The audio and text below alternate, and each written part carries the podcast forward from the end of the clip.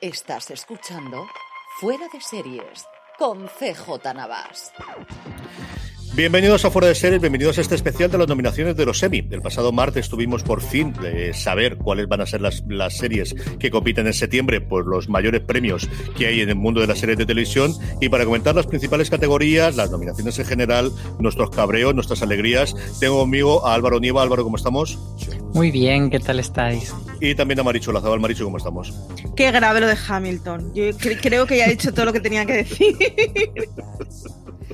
Quizás una de las mayores polémicas, y podemos empezar por ahí y luego hablamos de las alegrías, Marichu, es esas nominaciones que se han metido, especialmente en la categoría de actuación, porque la serie o la, el- el- la grabación del, eh, de Hamilton como tal va a una categoría perdidísima de variedad de pregrabadas, en la que competirá con el especial de Friends, del reencuentro de Friends y con alguna cosita más, como ese episodio especial que hubo del ala oeste de la Casa Blanca, leyendo en modo de teatrillo uno de los eh, episodios antiguos, eh, fomentando el voto, pero sí que en la categoría, y quizás en las categorías más gordas que tenemos, que son las miniseries, se han colado unos cuantos actores de Hamilton. Lo único bueno que le veo a esto es que igual es la mina para que los musicales de Broadway empiecen a grabarse y a subirse a plataformas y podamos verlos desde España. Creo que es la única virtud que le he visto a esto. Porque no tiene maldito sentido. Hamilton no es de este año, es una obra de teatro, está en la plataforma como podría estar en la plataforma un curso de cocina y nos la han cascado como si fuera una serie y nos la hemos tenido que comer enterita. Como una película, como una película de para televisión, que al final es lo que tiene, pero realmente es por la plataforma, pero bueno, en fin, estas fronteras que están rotos. ¿Y qué alegría te ha llevado, Marichu? Pues tengo que reconocer que es que me he llevado sobre todo enfados, porque también estoy bastante enfadada con, con los Bridgerton, estoy bastante enfadada con la ausencia del ferrocarril y estoy bastante enfadada con que eh, Emily en París esté aquí. Lo siento. Yo- ya sé que Emily en París se carga la ira de todo el mundo, pero esto no tiene Pero que el ferrocarril no es, no es ausencia, Marichu. Alégrate. Sí, ¿no? el ferrocarril ¡Ah, está no! nominada. Está nominada como serie. ¡Alegría! Como ¿Me quieres miniserie. creer? Me qui- Como sí, miniserie. como limitada. ¿Que- ¿Me quieres creer que lo he mirado antes y ha sido como en plan, no puede ser? Vale, pues, pues esto es. Esto es maricho empanada. La otra ofensa que tengo, súper ofensa, es que esté de prota el señor que lame cucharillas. Lame muy bien las cucharillas, pero de ahí a decir que es un gran actorazo, hay una, mm, un camino sí. muy, muy largo. Muy largo, muy largo. Y por lo demás, es que tampoco he notado así grandes, grandes ausencias de cosas muy enfadables. No han sido los globos. No, es que yo creo que, que al final estaba todo muy, el pescado muy vendido y sobre todo en las, en las categorías de, de drama y comedia es que se juntan dos cosas, que había no demasiadas candidatas llamativas y además había ocho huecos para que hubiese suficientes nominadas. Entonces se han quedado algunas cosas fuera, pero tampoco son cosas especialmente graves. Por ejemplo, en, drama quizá podría haber entrado eh, We Are Who We Are o en terapia, pero tampoco creo que nadie se esté echando las manos a la cabeza por eso. En comedia quizá Dickinson es lo, lo más así que, que se haya quedado fuera y para mí eh, una cosa que me tiene un poco entre el sí y el no es que Master of None y su tercera temporada, que a mí me gustó mucho, se ha quedado fuera, pero es que iba por comedia y es que, Mm. cariños, es que no es una comedia, es que es un dramón mm, que a lo mejor echa una sonrisa a lo largo de los cinco episodios. Y creo que eso ha sido muy injusto porque eh, Naomi aquí, que era la secundaria que se come ese gran episodio número 4, estaba, eh, era candidata por, por eso, por secundaria de comedia y es que, lo siento, es que ella está haciendo un drama, pero con todas las de la ley, es que mm, a, todas luces, es que es imposible y me da mucha pena porque yo creo que como eh, actriz dramática sí que se merecía la nominación. También te digo, me da pena por Elizabeth Olsen porque evidentemente se lo va a llevar la Winslet, así que es una lastimica porque no vamos a tener más a Elizabeth Olsen haciendo de Bruja Escarlata en serie y, en fin, se va a perder su Emmy. Algunas de las nominaciones ya las hemos ido salpicando, pero vamos a repasarlas ya de una forma más o menos ordenada. Empezamos, os parece, por trama, que es donde tengo yo mi mayor espinita clavada, con la ausencia de un montón de las nominadas habituales, y evidentemente Succession, pero también cosas como Ozark, que sabemos que era una de las habituales y constantes en todos los años en los que había temporada y no hemos tenido temporada, y muchísimas más. Tenemos quizás una de las grandes sorpresas que ha sido The Voice, la serie de Amazon Prime Video, que es la única nominación de AMA que tiene la plataforma de Amazon. Dos nominaciones para Netflix, de los Bridgerton y The Crown, una The Crown que ha arrasado en nominaciones y veremos si por fin le da la primera gran estatuilla a Netflix, que recordamos que no ha ganado jamás ni miniserie, ni comedia, ni drama, muchas cosas actorales, pero ni una sola de las tres grandes categorías. El cuento de la criada, que vuelve otra vez con su nominación en Hulu. Territorio Lovecraft, haciendo buena la apuesta de HBO por eh, meter Territorio Lovecraft como serie en vez de como miniserie, se ha llevado un montón de nominaciones, incluida esta que es la única candidatura que tiene HBO dentro de drama. De Mandalorian, que ya era previsible después del año pasado, que quizás fue el año suyo de la sorpresa. Pose, por su última temporada en FX. Y por último, vuelve como el Guadiana This Is la serie de NBC, de esos vestigios que quedan de las cadenas en abierto en, en Estados Unidos. Lo poquito que queda, de hecho, de las tres grandes categorías, luego la única nominación para una en abierto. Aquí es donde yo confieso que tengo mi espinita y yo esperaba que para toda la humanidad, después del empuje de Apple TV Plus, tuviese una nominación y creo que lo merecía y por encima de alguna de las que tenemos aquí y no lo ha sido. Al final todo el apoyo de Apple TV Plus ha sido para Ted Lasso, como lo haremos después en comedia. Álvaro, ¿cómo ves de abierta la categoría? Pues yo creo que The Crown está muy por encima del resto, eh, porque además estamos eh, en una temporada del cuento de la criada, que quizás sería la otra grande de esta categoría, que ha sido una temporada no muy aplaudida, como que ya se va notando que mucha gente está acusando de cansancio esta serie, entonces yo creo que The Crown es la opción eh, mucho más académica que el resto, porque al final tenemos pues, una serie de aventuras como de Mandalorian, que sería como tirarse mucho más a la piscina. Luego tenemos Territorio Lovecraft, que ha tenido muchos sí y muchos más nos, y que encima está cancelada. Pose, que viene con su peor temporada para muchos, This Is que se había salido, es decir, que hay como varias opciones eh, que, que, podrían, pero no. Y, luego yo creo que The Voice sería la gran sorpresa y todos nos volveríamos locos si ganase. Pero no creo que lo haga, yo creo que de The Crown. Mariso, ¿cómo ves tú de abierta la categoría? ¿The Crown es la, favorita indiscutible? The Crown, si os acordáis, además, es la temporada del, lanzamiento del Príncipe Carlos como adulto y de Lady Di, eh, se lo tiene que llevar de Crown. O sea, si con todas las críticas buenísimas que se llevó de Crown esta temporada y con lo que sorprendió el papel de Lady D, sabiendo que Lady D no va a estar muchas más temporadas, eh, se la tiene que llevar de Crown. A mí es de estas, me da penita por Territorio Lovecraft, porque además Territorio Lovecraft es de esas series que estaba muy bien, está basada en una novela buenísima, eh, lo vamos a recordar eternamente como, jope, que bien estaba esa serie, y resulta que el reconocimiento le está llegando después de decir que no vamos a tener más territorio Lovecraft. Así que da lastimica, pero, pero es que The Crown es muy... Es que creo que, que, The Crown es una de esas series que ha durado, o sea, que ha tenido una trayectoria larga y que podría entrar en esa categoría de ya te hemos premiado lo suficiente y vamos a dárselo a otra, pero en este año que es flojillo, creo que sí que va a ganar. Luego, además, yo creo que le hace mucho daño el que esté comparada con el cuento de la criada. Es decir, son dos series que empezaron generando mucha expectación, que qué buenas estaban hechas, que qué buenas estaban las, eh, toda la escenografía, todo el arreglo estético, todo.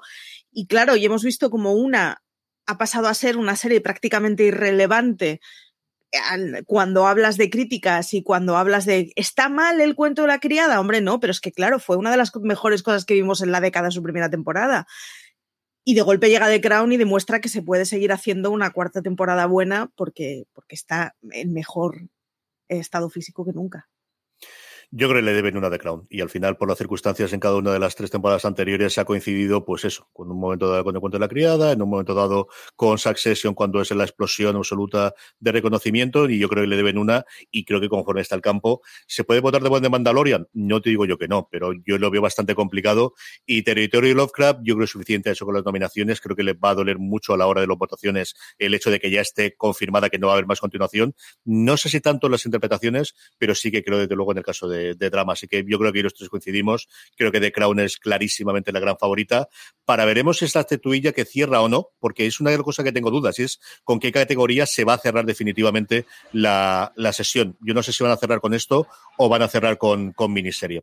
En actor protagonista de drama tenemos eh, seis nominados. Tenemos a Sterling K. Brown por DC Sass, la nominación tradicional que ha sacado siempre DC Sass eh, a nivel de actuación. Jonathan Mayors por su acción en Territory Lovecraft. Josh O'Connor eh, en The Crown Billy Porter por Pose por su última temporada, Matthew Rhys por Perry Mason, que sonaba que podía ser la única nominación que se llevase Perry Mason, y por último el amigo de Marichu y René Jean Paget por los Bridgerton, quizás el mayor eh, nominación eh, en función de las portadas de revistas que ha habido en los últimos tiempos en los, en los semi. Eh, Marichu, ¿qué te parece la categoría? Qué grave. Es que, soy súper defensora de los Bridgerton, pero pongámoslo en su contexto. Pensar que estamos comparando a Jonathan Mayors con Regé Jen Page es como, Uf, es que el mérito de uno en realidad es estar bueno. O sea, en los Bridgerton nadie ha hablado de la categoría actoral de ese señor, sino de qué bien está para ese papel, qué bien está coger a un modelazo del copón que juega con la, que juega con la cámara. Y eso está muy guay, y está muy guay en el contexto de los Bridgerton, pero es que claro, estamos comparando con Matthew Rhys, entonces es como, Uf, yo espero que no y tengo que reconocer que me haría bastante ilusión que se lo llevara por Perry Mason. Perry Mason me parece que es una de esas series que está pasando muy, muy, muy desapercibidas y que está bastante más guay de lo que parece. Eh, yo no sé qué os parecerá. Pero yo creo que Perry Mason, teniendo tan pocas nominaciones, es muy difícil que se lo lleve Matthew Rhys. Yo me encantaría aquí por Josh O'Connor, por The Crown, porque además que tiene como un perfil últimamente, pues eso, muy de, estar en Cannes y acaparar a los fotógrafos. Es como un poco, no, llega a ser tan mediático como Reggie Jean Page, pero sí es buen actor, entonces se equilibra la fuerza por otro lado. Yo creo que hace un papelón espectacular, espectacular. A, mí la gran duda que me hace es que entonces, eh, si es por mí, le damos de Crown eh, serie, actor y actriz. Sí, es, que, es que. Cerramos todos, nos vamos a casa, se lo damos todo a y... Muy heavy, ¿eh? Ahora veremos a ver qué ocurre con la actriz. Yo creo que al final, en cuanto a interpretación, a mí me ha gustado mucho Matthew Rhys en Perry Mason, pero coincido con Álvaro que le puede pesar el hecho de. Es una serie que ha pasado, primero, que se estrenó hace bastante tiempo, segundo, que ha pasado con más pena que gloria. Veremos qué ocurre con su segunda temporada, en la que ya tenemos el Perry Mason, abogado defensor, que reconocemos de la serie clásica de la serie de novelas. Es quizás de las que tengo más dudas. Yo creo que si al final tuviese que darme con The Crown si realmente The Crown arrasa, que yo creo que esta es una, quizás no para la barbaridad que hizo el año pasado Six Creek, pero sí puede ser una, una gala para que The Crown arrase y se lleve la gran mayoría de los, de los premios. Hablemos de actriz, que lo teníamos antes. Tenemos dos nominaciones para The Crown, Olivia Colman como la reina, Emma Corrin como Lady Di, y con esa eterna disputa de si te nominan a dos actrices de la misma serie, eso va a dividir el voto o no divide el voto. Y a partir de ahí, una vieja conocida como Elizabeth Moss por el cuento de la criada, Uzo Aduba por su interpretación en la terapia, Journey Smollett eh, por Territorio Lovecraft, que han logrado nominar a sus dos intérpretes, y luego quizás la nominación en cuanto a nivel de actriz que más eh, repercusión ha tenido de la MG Rodríguez por ser la primera mujer trans en ser nominada por su papel en Pose. Álvaro, ¿cómo ves esta, esta categoría? Pues es que el, tema de MJ Rodríguez me parece un poco injusto por lo que decimos de que llega en la tercera temporada de Pose, que no es precisamente la mejor temporada de Pose, pero creo que sí que eh, se puede valorar como un premio un poco a, toda la trayectoria de la serie y a toda la trayectoria que ha tenido ella interpretando a Bianca y no en concreto centrarse en una temporada que es como menos salvable.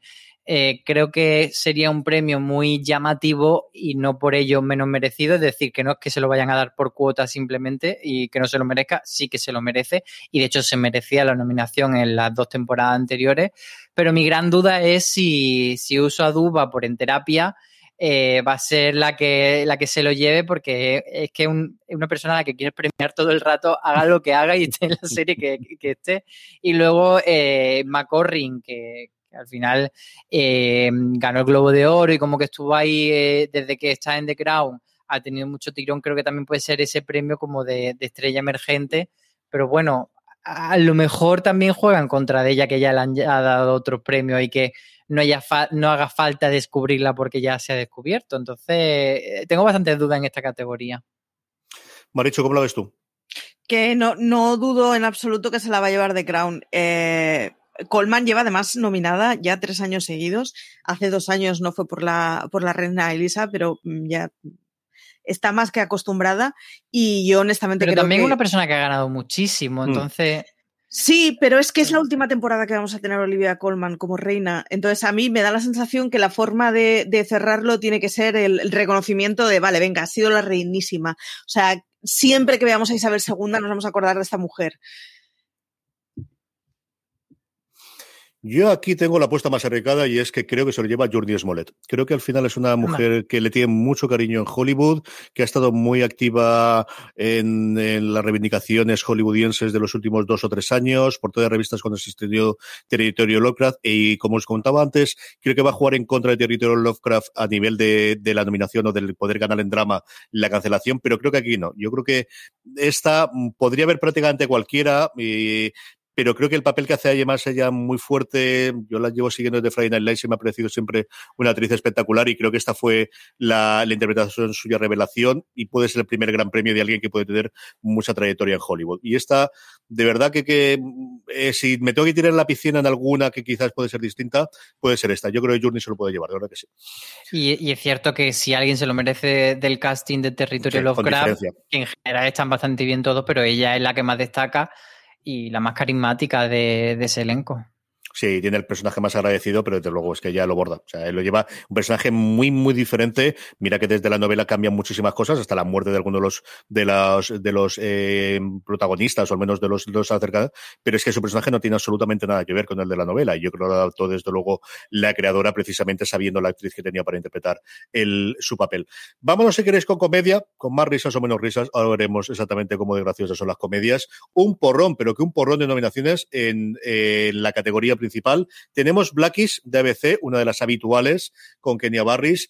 Eh, dos de Netflix, por un lado Emily in Paris, como todos ya sabemos a estas alturas del partido, y por otro lado Cobra Kai, que consigue a título póstumo YouTube que una serie de YouTube que tenga una nominación ahora después de ser resucitada en su tercera temporada por Netflix.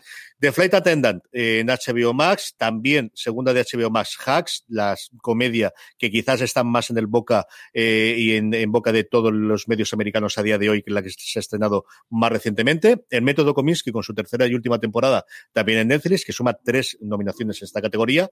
Pen 15, una serie de Hulu que es adorada por la crítica, pero poquita cosa más, de dos actrices que se interpretan a ellas mismas mm, como si estaban en el mundo o en De vuelta al instituto. Y por último, quizás el enemigo a batir, desde luego lo fue así en los Globos de Oro, Ted Lasso, la serie de Apple TV Plus. Álvaro, ¿cómo ves la categoría?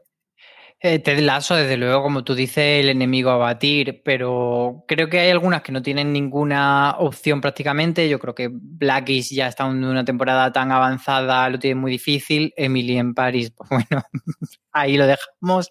Eh, de Fly Attendant, creo que también tiene como un perfil alto, pero a la vez ya ha pasado un poco eh, su momento. Y el método Comiskey que cierra con una tercera temporada creo que no tiene ninguna posibilidad. Entonces, eh, mi duda más es ver eh, estos fenómenos que no han llegado a España, como son Hacks y Pen 15 o Penis, que es como la, la lectura que se hace, eh, ver hasta qué punto pueden ser esas sorpresas, sobre todo Hacks, y luego Cobra Kai, qué, qué factor tiene de, de, Netflix de poder promocionarla como esta es la que debéis votar y esta es nuestra gran serie, que no sé si, si llega a ser tan general, si es tan nicho. La verdad es que estoy un poco perdido con, con cuál puede ser el verdadero potencial de Cobra Kai de cara a unos premios como el OEMI, pero me sorprendería mucho que no ganase Ted Lasso. Maricho, ¿cómo lo ves tú? Eh, no, no conozco los números de Cobra Kai. Es decir, me pasa lo mismo que Álvaro. No sé si son cuatro frikis emocionados, en cuyo caso son cuatro frikis emocionados que me suelen caer muy bien, lo reconozco. Pero y que creo están que... todos en el grupo de Telegram. Y que están todos en el grupo de Telegram, y efectivamente. pero es una de esas series que, o sea, no conozco a nadie que la haya visto y diga, sí, o sea, todo el que la ha visto es como, ¡buah! Es la leche. Entonces, tengo que reconocer que es un grupo de fan como muy positivista y me gusta cómo lo encaran, pero no, no es este lazo, este lazo. O sea, eh, no entiendo lo de Emily en París, no sé si es que también se han llevado a los de los Emmy a París de viaje o qué, no lo entiendo. No acabo de entender lo de Flight Attendant de considerarse comedia, pero esto ya es como decidan presentarse ellos y es una lástima que el método Kominsky eh, no se vaya a llevar la mejor comedia, pero no creo que sea la temporada, ni por lo que se habla hablado de ella ni por quien tiene en comparación. Así que se lo va a llevar Ted Lasso. Al final, eh, CJ va a ser, en fin, un, un detectador de un detector de éxitos. Yo creo que es una carrera entre dos, entre Ted Lasso y Hacks. No os podéis hacer una idea si no seguís la, prensa americana, el bombo platillo que se está dando a Gene Smart con toda la razón del mundo y también a Hacks la serie en esta primera temporada. Aquí cosas que hay. La que está ahora, desde luego, más hablándose es Hacks. Ted Lasso va a estrenar sus episodios a final de este mes cuando se están votando a los ganadores a ver cómo es el arranque de la segunda temporada, si los académicos la ven y sobre todo cuánto ruido hace eh, eh, Apple alrededor de ese estreno de la segunda temporada, que yo creo que va a ser absolutamente todo, porque para ello sería un éxito indudable el que ganase. Yo tengo mis dudas. A día de hoy tengo realmente mis dudas. De verdad que el run run que hay alrededor de Hacks es grandísimo y mm, no lo sé. Al final yo creo que Ted Lasso si hubiese sido como no fueron los Globos de Oro, no tendría ningún género de duda. Cuando se hubiese estrenado los primeros episodios de Hacks, ahora yo tengo mis serias dudas de cuál de las dos sea. Si tuviese que votar, yo al final votaría por Ted Lasso porque tiene un hueco en mi corazón cuando fue, pero creo que no lo va a la zaga para nada Hacks.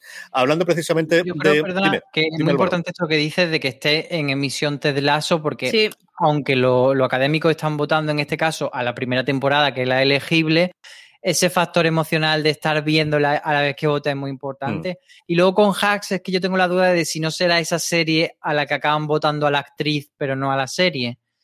Y, y puede ir por ahí los tiros, yo creo. Veremos. Puede ser.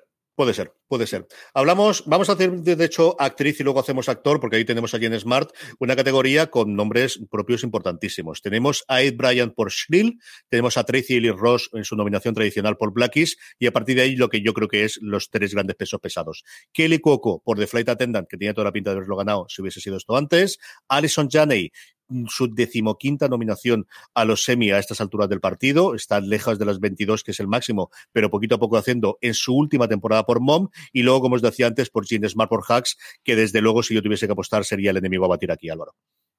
Sí, yo creo que, este va a ser, lo, habíamos comentado en algún que otro podcast, que este puede ser el año de Gene Smart y, y veremos a ver Mm, si, si se lleva porque está de hecho nominada por dos premios, está aquí en esta categoría de mejor actriz protagonista de comedia, pero también en secundaria de miniserie que luego hablaremos de por, por Mayor of Town. Entonces, mm, yo creo que precisamente la otra categoría está más reñida, entonces creo que eso puede beneficiarla que sea aquí donde le den el premio a Jean Smart.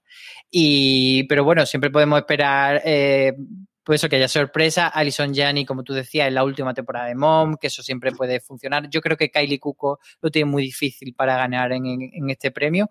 Y luego está el tema de Heidi Bryant, que, aquí no es muy conocida, pero que no deja de ser una de esas actrices eh, que viene de la escuela del Saturday Night Live, que allí es muy importante y que además en esto Emmy está nominada por Saturday Night Live como secundaria de comedia. Entonces, eh, quizás ese es el Dark Horse, como se suele decir, pero yo apostaría por Jean Smart. Maricho, ¿cómo lo ves tú? Hablamos de oídas porque a fin de cuentas estamos hablando de una serie que no nos ha, que no nos ha llegado aquí, así que no hablamos más de lo que hemos leído en, prensa, pero Jean Smart, aunque yo reconozco que si votara con el corazón, eh, todo sería para Jenison, o sea, para, joder, ya me saldrá. Alison, eh, gracias. Alison, se me estaban cruzando las, las palabras. Alison Jenny eh, siempre en absolutamente cualquier cosa que haga en su vida por mí y además es la despedida de Mom. Ha tenido 25.000 nominaciones. Eh, estaba justo mirando si se había llevado alguna vez por Mom, porque que yo recuerde no. Pero siendo última temporada, uff, va a estar dificilillo, ¿eh? Yo creo que aquí no hay, hay está Gene Smart y luego el resto de algunos momentos, como también ocurre en actor protagonista de comedia. Tenemos a Zonin Ardenson nuevamente en su nominación tradicional por Blackies, Michael Douglas por la tercera temporada del Método Kominsky, Kenan Thompson por Kenan, también un mm, actor de Saturday Night Live que ha hecho una comedia en Estados Unidos con su propio nombre, William H. Macy por la última temporada de Shameless y el que yo creo que es sin ningún género de duda aquí el enemigo a batir y este sí que no tengo duda de que gana, que es Jason Sudeikis por Ted Lasso, Álvaro. Sí, en esta categoría sí que creo que hay muy poca posibilidad de que no gane él y quizá por eso que decíamos de, que como reconocer si no gana la serie, si al actor, yo creo que le va a ganar porque tenemos, por ejemplo, William H. Macy's, que es una de esas nominaciones de, de casi de inercia, de mm. decir, bueno, vale, porque está en Shameless, pero una serie que prácticamente todo el mundo ha olvidado. Y quizá Michael Douglas podría ser fuerte, pero insisto en que el método Comiskey está ahora en un momento muy bajillo y lo mismo con, con Anthony Anderson por Blackies, que en cierto modo sí que podría ser una sorpresa que gane el Anthony Anderson porque lleva muchos años siendo nominado y casi nunca gana. Entonces, eh, pero vamos, Jason Sudeikis. Este es Lazo sí o sí, ¿no, Marichu? Sí, sí, sí. Sí, este es Lazo sí o sí. Además, eh, yo no sé qué consigue este señor, pero Jason Sudeikis consigue que le, le, caiga bien a todo el mundo. O sea, no hay nadie que le dé rabieta, con lo cual, un tipo que lo hace bien en una serie que está en emisión, en unas Apple que se, o sea, está haciendo cosas muy, muy bien, es que pues eso, es que no, no, puede ser el año de Michael Douglas, ya lo siento, pero es que la serie ha pasado más bien sin penas ni gloria en su última temporada y esta es con diferencia la categoría que tengo más, más clara. Vamos a ir con series limitadas, pero antes, ya que estamos aquí y estamos con calor y estas cosas, yo creo que hagamos el programa de competición. Que estas, todos veis alguna cosa de estas y quiero saber lo que hay. Este año nominado, lo de siempre, The Amazing Race, que durante un montón de años lo ganaba todo, Top Chef, que tenía un año además en cuarentena grabado, que es curioso, The Voice, también en realidades, y luego los dos que yo sí que sigo habitualmente, que son Nailed It por un lado, este pequeño fenómeno ya internacional con varios de estos, y luego RuPaul's Drag Race, que ya que tengo a Álvaro, no puedo dejar de preguntarle cómo dio esta temporada. ¿Gana RuPaul o gana alguno de los otros, Álvaro? Pues no sé cómo estará lo académico ahora, pero es cierto que la, la, última temporada de RuPaul, después de algún bachecillo que ha tenido, estuvo bastante bien y sobre todo es, es un programa que ha ido creciendo mucho en, en popularidad y en éxito mediático. Eh, de hecho, las primeras temporadas 4, 5, 6, cuando ya empezó a destacar y empezó a colarse en los premios, era como una cosa muy minoritaria. Y es curioso porque ha ido saltando de, canal en canal, empezó siendo el logo, que era un canal minoritario, luego estuvo en, en VH1, ha estado... Eh, hubo ahí como un, intento de lanzarlo a Showtime que no, y al final es va a ser parte de la plataforma eh, Paramount Plus, que ahora está en emisión el, uno de los All Stars de RuPaul Drag Race y está en Paramount Plus siendo como una de las cosas principales que tienen como baza. Entonces, yo creo que, que puede ganar por eso, porque Paramount Plus va a poner ahí mucho, mucho empeño. Maricho, ¿cómo lo ves tú? que a mí me parece que solo hay dos que hayan hecho cultura propia, que son The Voice y RuPaul, y, al final, por fenómeno, yo creo que quien se lo, se lo, tiene que llevar es RuPaul, entre otras cosas porque The Voice es un fenómeno que ha pasado a todo el mundo y todo el mundo reconoce el logo y todo el mundo reconoce la fórmula del votar a ciegas, pero, pero al final no deja de ser gente cantando, que es lo que hemos visto mm, toda nuestra vida en televisión. Así que aunque solo sea por, por, por premiar un contenido distinto y una variedad distinta para hacer un programa competitivo, eh, RuPaul francamente. No obstante, yo he de decir que me gustaría mucho que ganase Nailed It también. Uh, no. Porque, porque RuPaul ya ha estado eh, reconocido el, el, programa durante varias temporadas y creo que Nailed It se lo merece. No sé por qué Marichu ha hecho como no, no, no, porque ¿Por para mí es un lugar feliz, maravilloso. Porque yo a, It la, la, veo como muy divertida, como primera temporada, la idea estaba muy bien y es muy divertida, pero visto uno, vistos todos. Me da la sensación que, que sí, que es que al final da igual de qué no nacionalidad estoy nada lo veas. de acuerdo, es un o sea, lugar feliz. Para eh, mí, es un programa perfecto para desayunar los fines de semana. O sea, tú te levantas tarde un domingo a las 11 de la mañana, te hace un colacao y te hace una galleta y tal, y te pone a ver el Nailed y es la sensación más feliz del mundo. Tú lo que quieres es que tu colacao te suene como un hotel tres estrellas, como un hotel cinco estrellas, ¿no? No, pero es que, es que logras hacer ese happy place tan bonito y tan, y tan chulo que, que yo estoy muy a favor.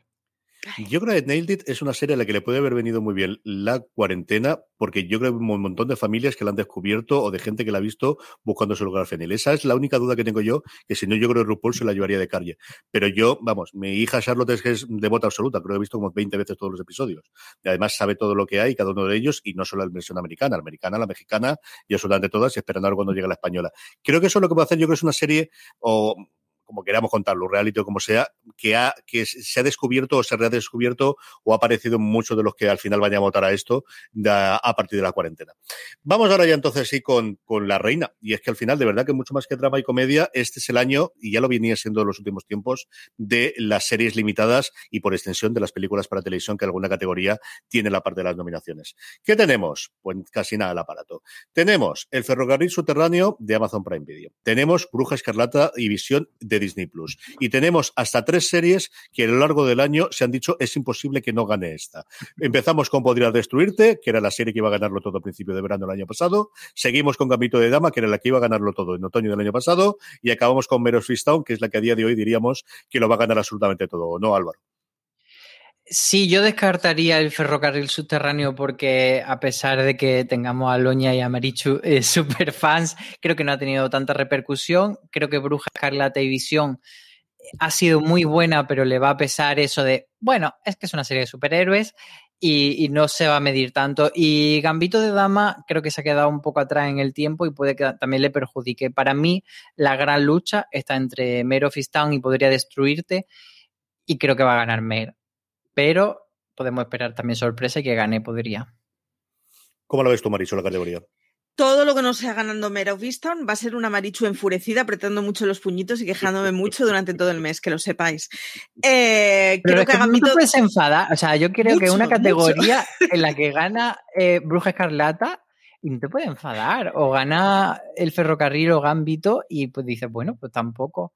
A ver, no me voy a sentir estafada, pero sí me voy a enfadar. Esto es así, no lo voy a llevar bien. ya lo tengo muy claro. Creo que a Gambito de Dama le va a pesar muchísimo haberse quedado antigua. Y es una lástima porque era una serie que tenía cosas un poco distintas, pero honestamente creo que va a pasar sin pena ni gloria. Y es es que no me imagino que no se lo lleve Mare of Easttown. Es una cosa que me cuesta muchísimo. Y es una pena porque la propuesta de Bruja Escarlata, al final lo que demuestra es que se pueden hacer cosas de superhéroes en donde cuentes cosas con formato y fondo muy distinto, pero no lo sé. Es que me parece que como que Bruja Escarlata lo tenía muy fácil para hacerlo todo muy bien, a pesar de que me parezca muy extraño lo que han hecho en el buen sentido de la palabra. Pero de verdad, todo lo que no sea ganar Mare of Easttown, yo lo voy a llevar fatal. Yo creo que gana Mare of Easttown y así tendremos dentro de un par de años la paradoja de tener una premiada mejor serie limitada que tenga dos o tres temporadas, que no es ni la primera, ni la segunda, ni la última vez que la vamos a ver, porque estoy convencido de que esto, no digo yo que vaya dentro de seis meses, porque no va a ser dentro de seis meses, pero que en uno o dos años tenemos nueva temporada, no tengo ninguna duda.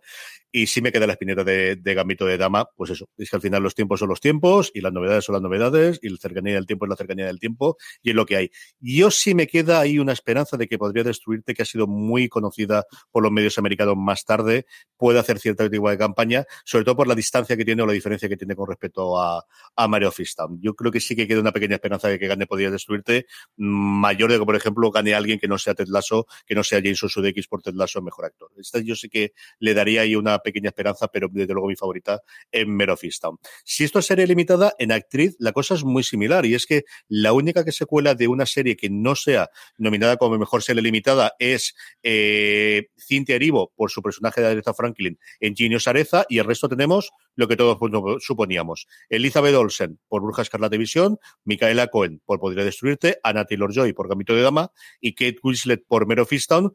¿Repetimos aquí apuesta, Álvaro, aquí es donde pueden repartir un poquito los académicos?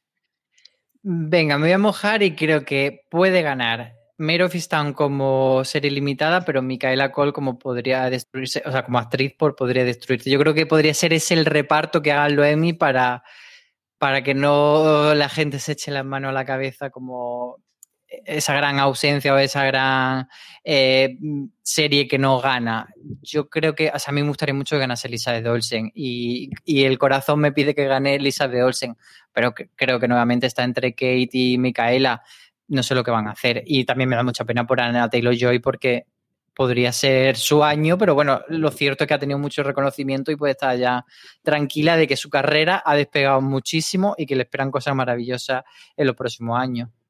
Maricho, ¿cómo lo ves tú? Es un poco injusto porque Gambito de Dama está compitiendo al final en el año que le toca y sin embargo tenemos todos la sensación que es como, jo, esto es antediluviano. Mm. Y es una lástima, ¿eh? Porque en, en, su momento, y en su momento fue muy largo, Gambito de Dama era la serie de la que todo el mundo hablaba. O sea, no sé cuántas semanas estuvo en el top 10 de Netflix y no bajaba, no bajaba. Sin embargo, eh, lo que dice Álvaro, creo que se lo van a pelear entre Micaela Coel y Kate Winslet. Creo que Mero Fieldstown es Kate Winslet, así que cualquiera de las dos que se lleve, yo creo que de alguna forma el premio es para Kate Winslet. Así que lo dice Álvaro, estarán, estarán repartidillos entre ellos. Eh, Podría destruirte, es una de esas series que no ha tenido Pero venga, mójate, mala. mójate más. Kate o Micaela. Yo honestamente creo que no se lo va a llevar Kate Winslet. Creo que puestos a premiar, premia la serie y la protagonista. A Kate Winslet ya la conocemos todos y Kate Winslet lleva muchos años eh, a la espalda y lo más eh, intelectualoide sería en este caso votar a Micaela Coel, honestamente. El discurso que se hace con, con, Podrían destruirte siempre es mucho más profundo que el que sea una serie de disfrute. Aún y con todo, eh, Kate Winslet no traía una crónica mala con, con su protagonismo en Mero Vistown, ¿eh? O sea que yo por eso digo que creo que con que la premien en la serie ya todo el mundo sobreentenderá que gran peso de ellos por Kate Winslet. Yo aquí es el que más tengo dudas. Es decir, por un lado digo, es imposible que no lo gane Mer, eh, Mero y que no gane Kate Winslet. Es totalmente imposible. Y luego, yo es cierto que Gambito de Dama la vi mucho más tarde de cuando se emitió originalmente. Quizás tengo más reciente recuerdo. Es que lo hacía tan bien esta mujer. Y al final, pues lo que contabais, ¿no? De, quizás esta es, eh, puede aprovechar mucho más el premio que Kate Winslet, que a estas alturas de partido no va. Y luego Micaela Cohen, después de además de, de haberle no dado ni una sola nominación en los Globos de Oro, cuando los Globos de Oro todavía importaban un poco más, veremos a ocurrir el año que viene. Eso le puede hacer con los académicos, no lo sé. Por un lado digo, no tengo ninguna duda, y por otro lado empiezo después y digo, mm, no lo sé. Si tuviese que apostar al final, diría que Winslet. Yo creo que dura todavía la ola de Mero Fisto hasta, hasta el momento de las votaciones. Yo es que, con Kate Winslet tengo la cosa de que lo hacía muy bien, ¿eh? Y estaba muy bien porque era una señora de mediana edad, policía, madre de familia, con mucha carga, en donde no, o sea, sí se limpiaba el pelo, pero no le daba tiempo de peinárselo, que es una cosa como muy gráfica. Pero ni con todo, no es un papel tan genuino y tan alejado a lo que solemos ver. Entonces, no estoy de acuerdo en absoluto. O sea, me parece que es el papel de la vida de Kate Winslet y no solo, Por, no solo por, por, el propio papel, sino porque también ella ha puesto mucho mm, como productora ejecutiva de que el papel sea así, se ha empeñado y ha contado. Y además, no solo es que lo, lo, haya hecho, sino que lo ha contado, que también es muy importante contarlo y ponerlo sobre la mesa. Entonces, es que, mm, o sea, no, no, es ese tipo de perfil de es una gran actriz de Hollywood que aquí está. Eh, vamos a poner Julia Roberts en Homecoming. No, no, no, no, no es eso, es una gran actriz de Hollywood que viene a hacer el mayor papel de su vida en televisión. Entonces, me cuesta mucho ver que nos gane. Y además, esa parte que decía, ¿no? es la serie de Kate Winslet, no porque la interprotagonice, sino porque el proyecto ha salido adelante con ella y ella se ha implicado en toda la producción, y lo ha dicho por activa o pasiva, ella y el creador de la serie, de mm, los inputs suyos en absolutamente todo. Y todos hemos leído los artículos en las anécdotas de, no me puedes sacar guapa porque en este momento estaría guapa, cuando me tengas sacar guapa, sácame guapa, y es que ella tendría esto y estaría comiendo esto y estaría chupando directamente del este del, de la mayonesa o del queso este rarísimo que tenían ellos en el, en el bote, porque lo harían así, ¿no? Y ese tipo de cosas. Yo creo que esa sí que es la cosa que tenemos. Si competidísima está, y yo creo que es una categoría brutal, la de actriz, la de actor es una cosa, en fin, vamos para allá. Hugh Grant por The Undoing. Iwan McGregor por Halston. Paul Bettany por Bruja Escarlata Visión y luego, para alegría de Marichu, Lin Manuel Miranda por Hamilton y Leslie Odom Jr. por El cobarde asesino de Hamilton en mm, Hamilton. Marichu, ¿quién gana esto? Eh, reconozco que es una categoría que voy al descarte. Me niego por una cuestión de principios a que sea Hamilton. Creo honestamente que Halston no vale un pimiento y ahora que igual viene Álvaro y, me bloquea directamente. Por Dios, Hugh Grant, ¿no? O sea, de un doing, ¿no? Así que Paul Bettany, a pesar de que me parece que no hacía tan papelazo en Brujo Escarlata y Visión, pero por descarte, va a ser el único que no me va a hacer apretar puñitos. precisamente sería muy doloroso que gane Paul Bettany y no gane la, Olsen. Y no gane la Olsen. Es que sería como un puñal en el corazón. Yo he de decir que Hugh Grant, a ver, no me parece que no sea eh, merecedor del premio, pero es cierto que The Undoing pues, era un poco más chorra y que ha estado otras veces nominado por cosas mucho mejores y no se lo han dado. Y Juan McGregor es que yo creo que está haciendo ese papel de por favor, dadme un Emmy y a veces se pasa de rosca en Halston. Está muy siendo actor actuando. Y, pero creo que ciertamente tiene bastante. O sea, si, si los Emmy se decantan por no Hamilton, creo que igual McGregor es el que tiene más posibilidades. Si al final mm, se pasa la polémica y dicen que sí, que Hamilton es algo premiable, yo creo que Lin Manuel Miranda, que es una persona que todo el mundo eh, ama eh, y quien no le ame es porque no le conoce o porque no tiene corazón. Entonces yo creo que, que, sí que podría ganarlo. Además, en un año en el que está metido en 400 berenjenales para ganar el Oscar y conseguir ya el EGOT y ser el rey del universo. Entonces, mmm, tengo esa duda por eso, sobre todo ver qué quieren hacer con Hamilton y, y qué pasa con esta polémica. Me parecería gravísimo, ¿eh? Yo en Lina Miranda, el consenso que tenía hace cuatro años cuando se rodó este de, cariño de todo el mundo, no tanto de Hollywood, sino de la gente alrededor y tal, no lo tiene a día de hoy, empieza a crearle alguna polémica, el estreno de In the Heights y toda la polémica de tener actores afroamericanos eh, le ha costado yo creo unos cuantos puntitos allí. Leslie Odom lo hace maravillosamente bien, a mí me gusta muchísimo el personaje de, de Raymond Barr, pero, pero yo creo que Hamilton, después de estas movidas, no tengo nada claro que vaya a nominarlo. Y dicho eso, de verdad que tengo toda la duda del mundo. A mí Hugh Grant me encanta, me encantó en Avery English Scandal y eso es la, el beneplácito que tengo yo todavía con él. Iwan McGregor yo creo que sería el premiable cualquier otro lado. Del final, bueno, pues es una serie con sus más y con sus menos. Críticas malas, malas no ha tenido ninguna, como sí lo ha tenido al final de The Undoing. Tampoco espectacularmente buenas, pero al final hace un papel muy claro y es protagonista absoluto. Y haciendo el mismo descarte de Marichos que me saldría por Bethany, pero de verdad que no lo sé. No lo sé. Esta es una categoría, tengo todas las dudas del mundo, Maricho. Me parecería gravísimo, pero muy grave, premiar a Hugh Grant porque qué bien estuvo en una serie que no es esta. Ah, no, eso hay que hacerlo Claro, o sea, A la gente no que dar los premios cuando le toca. ¿Por qué solo va a dar la, la, cuarta temporada de The Crown y no la segunda? Porque no se lo dio la segunda, se lo tendrá que dar en la cuarta. Hombre, sí, claro que pero sí. Pero decir que no estaba tampoco mal en Down Twin, que la serie era chorra. No. Vale, sí. o lo acepto totalmente, pero él no deja de ser buen actor. El resto que tenemos es un porrón de actores secundarios, de drama, de comedia, de miniseries y un montón de Hamilton nominados, tanto el actor como la actriz de, eh, de secundaria de, de, miniseries. ¿Hay alguna nominación que os haga especial ilusión que ganasen dentro de, de los actores secundarios, Marichu?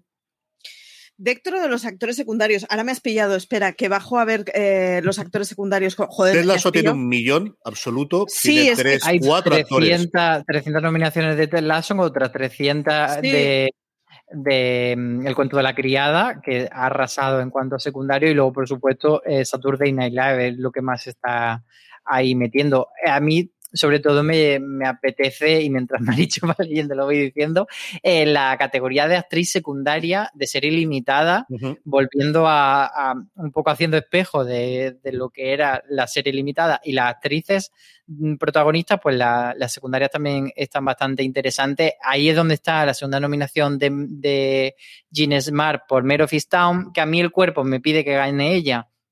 Pero luego está Julian Nicholson y por otra parte digo, bueno, que repartan y le den a Jean Smart por Hacks y se lo den a Julian Nicholson por Mare of Easttown en esta categoría y así se repartan un poco. Pero es que ahí también está Catherine Hahn por Bruja Escarlata Visión. Ojo. así que no sabría decir.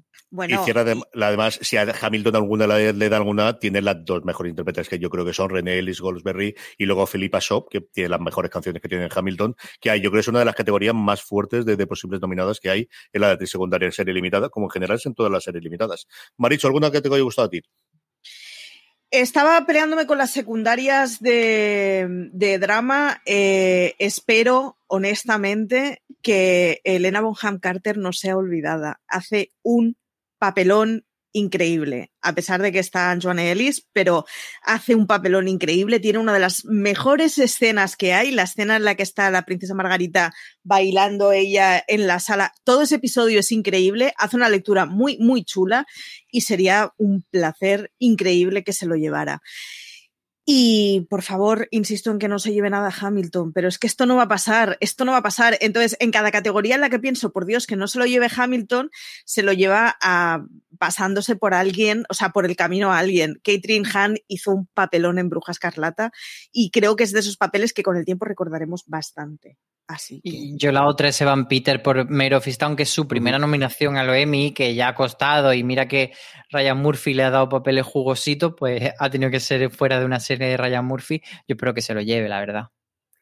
Yo tengo ahí, eh, Giancarlo Esposito nunca ha ganado absolutamente ninguno, y mira que ha interpretado dos veces eh, en Breaking Bad y en su continuación, eh, y está nominado por The Mandalorian, tampoco es que tenga un papelón espectacular, pero tiene cosas más pequeñas hay, por ejemplo, John Lithgow, también me gusta la nominación suya en Perry Mason, y luego en comedia me gustaría todos los de Ted Lasso, es que al final tenemos cuatro nominaciones de hombres y dos de mujeres, y no sabría qué decírselo, yo creo que al final... pero CJ, danos, me gustaría mucho que lo ganase Brett Rostin por Roy King, porque me encanta el papel que tiene.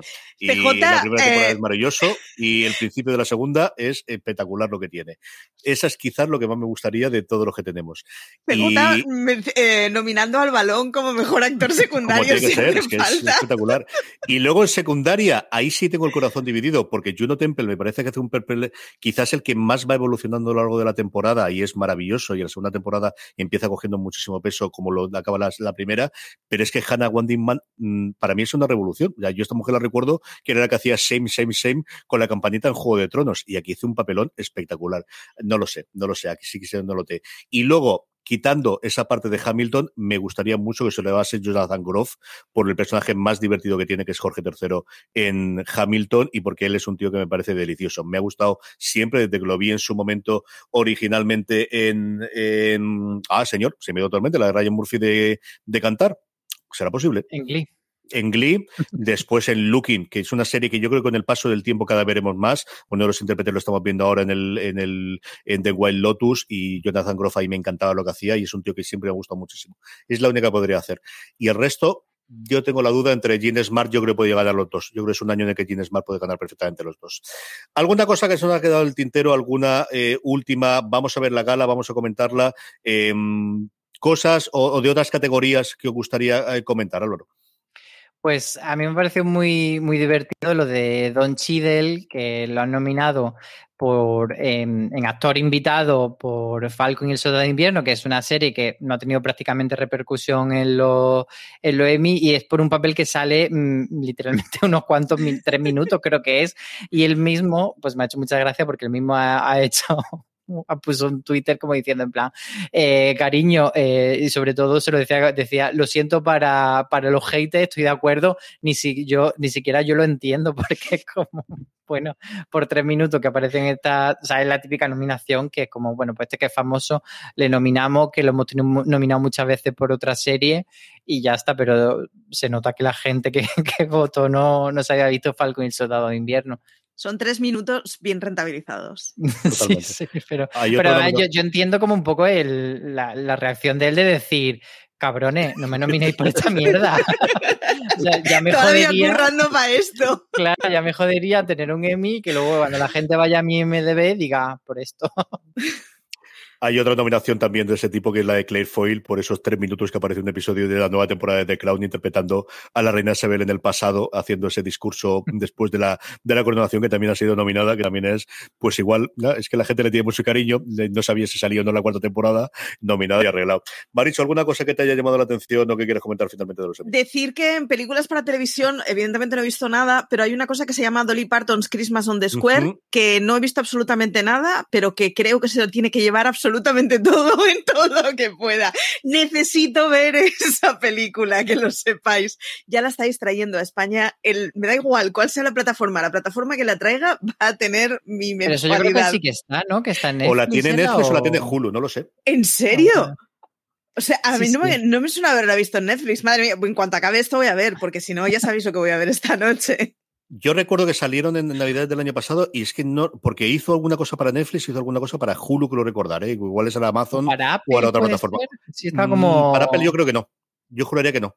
Apple hizo la de María Carey, pero yo creo recordar que de que, que Dolly Parton no pues mira, eh, lo acabo de comprobar y si la tenéis, además sale Christine Baranski y en esta, etiqueta, en esta etiqueta que pone, que pone Netflix, petarda, pone petarda, motivadora, conmovedora, es como me parece la mejor combinación, así que esta misma tarde vamos a verla y ya tenemos Una horita y 38 minutos, todo buenos que nos vamos a ver. Petarda, motivadora, conmovedora. Mm, bendidísimo estoy. Totalmente. En fin, que veremos si gana Dolly Parton, veremos si gana el resto de lo demás y la hablaremos de todo ello. Álvaro Nieva, un beso muy fuerte hasta el próximo programa. Muchos besos y muy buen fin de semana a todos los que nos escuchan. Marisol Lazabal, un beso muy fuerte hasta el próximo programa. Nada, hasta el próximo programa y como siempre, gracias.